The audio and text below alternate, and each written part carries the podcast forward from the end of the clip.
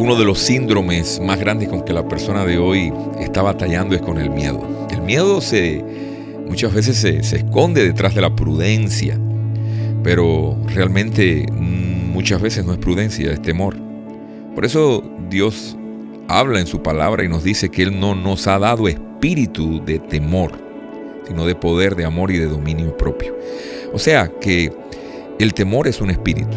El temor es algo que se, se infiltra en nuestros huesos, se infiltra en nuestra alma, se infiltra en nuestra voluntad, en nuestro sentimiento y muchas veces no nos deja tomar decisiones que están conectadas con nuestro destino profético. Por eso, por eso he visto tanta gente que se ha estancado por el temor a tomar decisiones. Y sabe, el temor tiene un olor.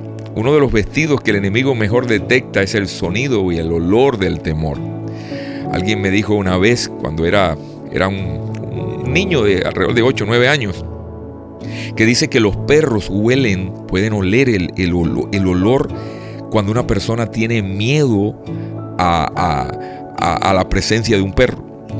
Y cuando alguien tiene miedo a un perro, el perro lo detecta.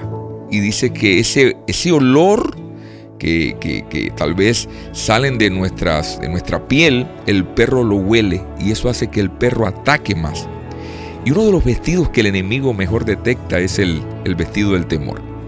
¿Y cómo se viste el temor en estos tiempos? Se viste, se viste del afán, se viste de la falta de perdón, se viste, se viste de actitudes de desenfoque, el pasado desenfoca y Dios no se mueve en el pasado, Dios siempre se mueve y opera en el presente. El temor en la vida de una persona tiene un sonido espiritual también. El enemigo no tiene necesidad de leer nuestra mente muchas veces. Hay personas que dicen, no, no, no, eh, eh, el enemigo no conoce lo que yo pienso hasta que no lo hablo. Pero ¿qué tal si yo te dijera que el enemigo huele lo que tú piensas? Él huele, él tiene, él tiene el olfato desarrollado para oler el sonido que cargamos y que tal vez no lo hablamos, pero lo manifestamos a través de nuestros gestos, nuestra mirada, nuestra manera de actuar y portamos y cargamos lo que aceptamos. Hoy es un día donde tú puedes decidir qué es lo que vas a aceptar, qué es lo que vas a dar por hecho en tu vida. Porque lo que tú aceptas es lo que tú portas y lo que tú cargas. Hay promesas de Dios que no se han cumplido en muchas personas porque el temor no les ha dejado tomar decisiones. Si te asocias con el espíritu del miedo, te vas a fusionar con Él. Eh, si te asocias con el espíritu de temor, va a llegar el momento en que se va a ser parte de tu vida y de tus reacciones, de tu forma de hablar, de tu forma de, de actuar.